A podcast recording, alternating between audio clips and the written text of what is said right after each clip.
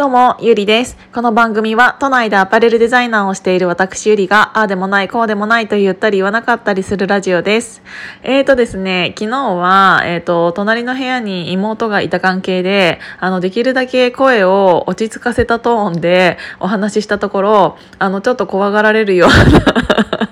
しかも内容も内容だったから、あの、ちょっと怖がられるような、あの、方もいらっしゃったかもしれないんですが、あの、いつもの森下に戻りましたので、本当に申し訳ございませんでした。ちょ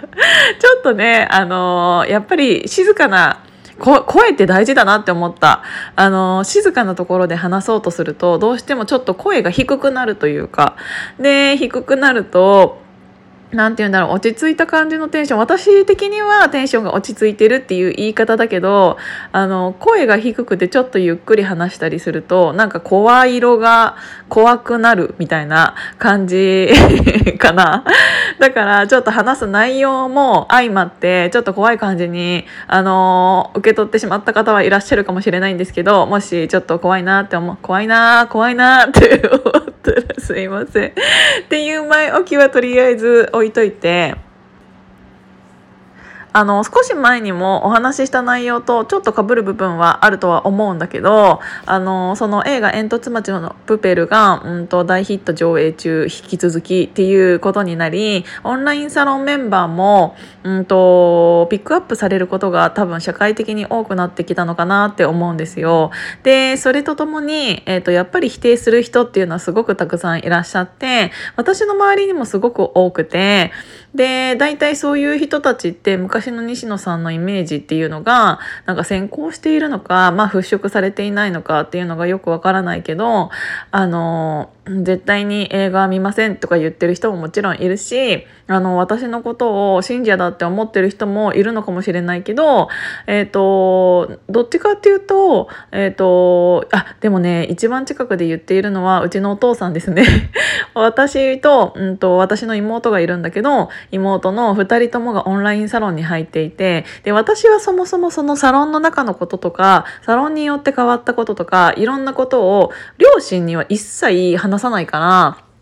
お父さん的には私には何も言わないんだけど、妹は結構いろいろ話しちゃうタイプなので、あの、それによって妹はお父さんから、あんな仕事のやり方ネズミ子を見ていだろうみたいな感じで、やっぱり信者っていうか、あの、よく思っていない感じに思っているようなんですね。で、あの、そういうのもしっかり、あとはツイッターのタイムラインとかで、やっぱり自分の旦那さんが、えっ、ー、と、何て言うんだろうな、えっ、ー、と、信者になっちゃってるから戻ってこいよみたいな 感じで 言われている人もいるみたいで、で、あの、それとは別に、うん、他のご夫婦だったとしても、やっぱり旦那さんが、何て言うんだろうな、うんと、サロンに入っていて、結構 あの、まあコロナで今はちょっと自粛が始まっているとは思うんだけど、なんか飲み歩いている時期とかもあって、奥さんにめちゃめちゃなんか縛られるようになってしまった方とか、なんなら逆に、えっ、と、旦那さんの方が入っていて、奥さんに怪しいって思われてたけど大丈夫なところだよっていうので、奥さんもサロンに入って、みんなと仲良くなって、あの、ご夫婦で楽しまれた方もしかりっていうので、本当にたくさんの、うんと、方たちがいると思うんですけど、正直私自身は自分の周りの人に、えっ、ー、と、その信者っぽいような、なんかマイナスみたいなことを言われたことはなくって、で、なんか言われている人はちらほら見かけはするんですけど、あと炎上してたりとかね。はよく見かけはするんですけど、なんかなんでそうになるんだろうなっていうのをちょっと考えたら、やっぱり、なんかその人自身が、うんと、なんて言うんだろうな、心配させてしまう一面っていうのがあるからなのかなっていうのを思ったの。なんか、あの、それはサロンだけに限らずなんだけど、私ね、えっ、ー、と、メンタルコーチングというか、その、パワースポットみたいな、うん、まあ、結果的にパワースポットだったっていう感じなんだけど、えっ、ー、と、私は毎年アリゾナの、まあ、セドナとか、まあ、グランドキャニオンとか毎年2回ぐらい行ってましたっていうお話はこのヒマラヤでもいろいろお話しさせていただいたとは思うんだけどでなんかそれがうんとたまたまうんとやっぱりうん、心が求める場所って言ったらちょっと余計なんか信者っぽくなっちゃうのかもしれないんだけど、やっぱりあんなに大自然ですごい地平線というものが見えるんじゃないかっていうぐらい、だだっ広いなんか空とだだっ広い大地と、なんかで赤土だから、なんか赤と青のコントラストっていうのがすごく綺麗で、私は自然に足を運ぶようになっていたんですよね。で、その中でセドナというちっちゃい町に、うんと、毎回毎回最後寄っているんだけど、そこも、うんと、蓋を開けてみたらパワースポットと言われ言われているところで、うんと、なんて言うんだろうな、うん、アメリカの人だったとしても、えっ、ー、と、心を休めるために、えっ、ー、と、来る場所みたいな感じになってたりするんだよね。で、そういうところに行って、うんと、セドナっていう街が結構ヒーラーさんっていうのがすごく多い街なの。で、それもあってというか私はなんか結構ストーンが好きなので石が好きだからなんかあの何て言うんだろうなうーん自分のチェンジポイントみたいな感じで、えっと、そういう石を、うん、お守り代わりに持つことが多くってっていうのもあってそのセドナっていう町はヒーラーさんがいてでこの石はこういうのがいいんだよとかあとはたまたま自分で、うん、この石惹かれるなと思って取ったものっていうのがやっぱり今の自分分に必要なものだったりっていうそのつながりとかも含めてあとは自分の心とちゃんと対話できるような、えっ、ー、と時間っていうのが、えっと、そこで取れるから私はその毎年2回、うん、とセドナでヒーリングもしてもらったりはしていたんだけど